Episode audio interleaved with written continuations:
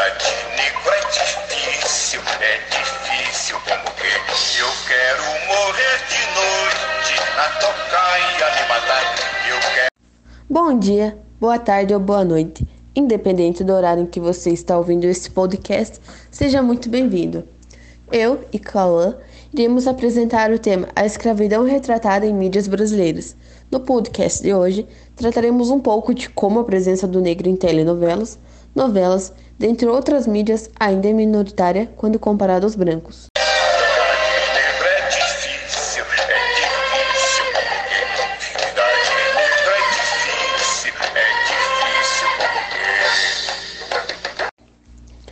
Eu escolhi a música Retirantes de Dorival Caymmi por ela retratar muito bem o que os negros passavam na época da escravidão. No trecho Vida de Negro é difícil, é difícil como que comece por identificar um dos primeiros episódios que retratam em detalhes o tratamento dado aos negros na trajetória entre a África e o Brasil. Esse será o primeiro passo que ajudará a entender o porquê que a vida de negra é difícil, difícil como que. Empilhados nos porões, recebendo parcas, rações de comida e de água, era natural que o morticínio fosse acentuado. Perdia-se invariavelmente 10% da carga, na melhor das hipóteses, e casos houve em que morreu a metade dos indivíduos transportados. Amontoados no porão, quando o navio jogava, a massa de corpos negros agitava-se como um formigueiro, para beber um pouco desse ar lúgubre que se escoava pela estilha gradeada de ferro, de acordo com Macedo Martins, 1974, página 29. Uma novela que fez muito sucesso e que se trata da escravidão foi a Escravizaura. A obra de Bernardo Guimarães impactou a sociedade, pois relatou de forma veemente a rigidez e a aspereza do regime escravocrata. A escrava chamada Isaura, assim como os demais escravos que vieram no Brasil durante esse período da escravidão, foram verdadeiros sofredores. Não tinham liberdade de pensamento, de expressão, etc serviam apenas para trabalhar e satisfazer as vontades dos senhores. Os escravos, como dito, não tinham direitos, apenas deveres, não eram capazes de adquirir propriedades.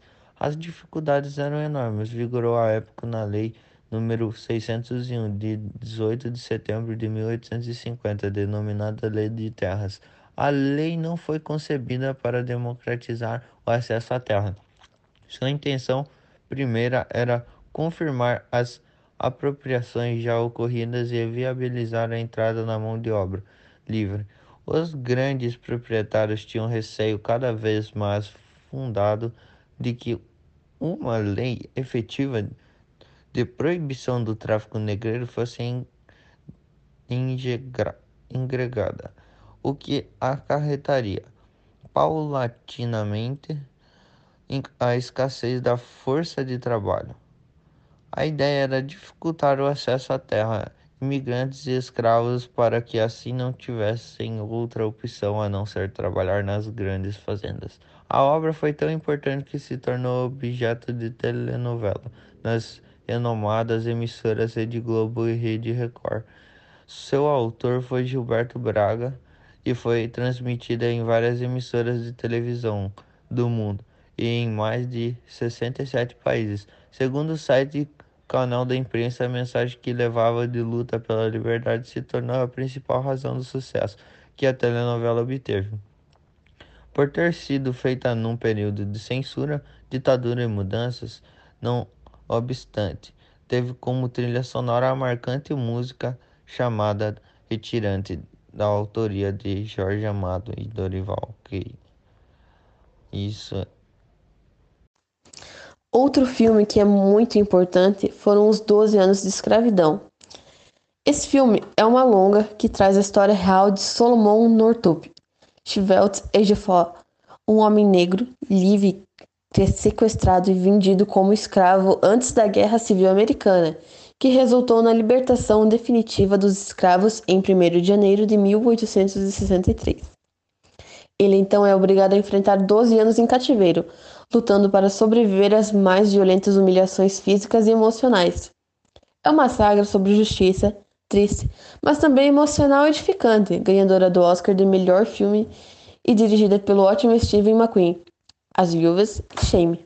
Quilombo, filmado em 1984, Quilombo retrata como era a vida no Quilombo de Palmares, numa época cercada de dificuldades devido ao enfrentamento da opressão portuguesa.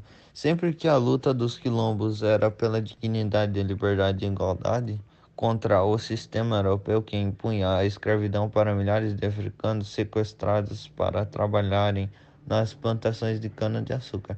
Historicamente, se sabe que o quilombo dos Palmeiras existiu entre 1630 e 1895 na Serra da Barriga, no atual estado de Alagoas, e possui milhares de africanos negros nascidos do Brasil que haviam sido escravizados em diversas fazendas. Os palmarinos souberam tirar proveito da luta dos portugueses e holandeses entre 1621 e 1654 pelo controle de terras brasileiras e aumentaram em muito sua organização, criando uma sociedade à parte.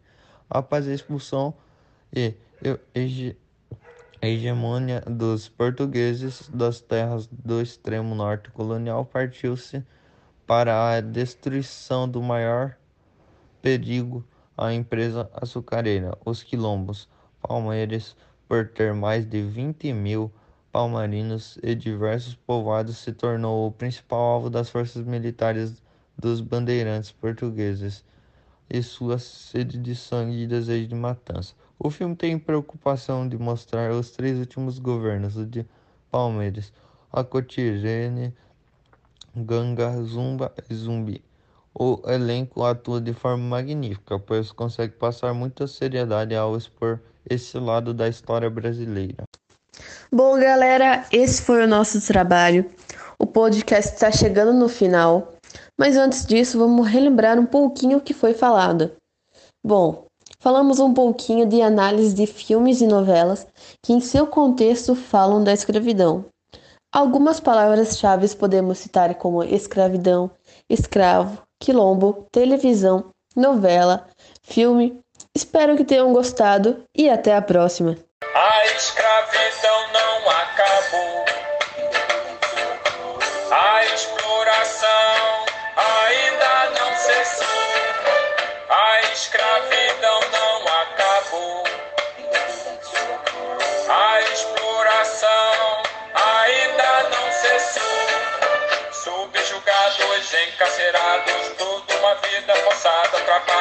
Sua liberdade se perdeu. A chicotada na pele doeu. A escordaça para o sentimento de quem viveu aquele momento. Foi um passado todo errado, hoje o presente.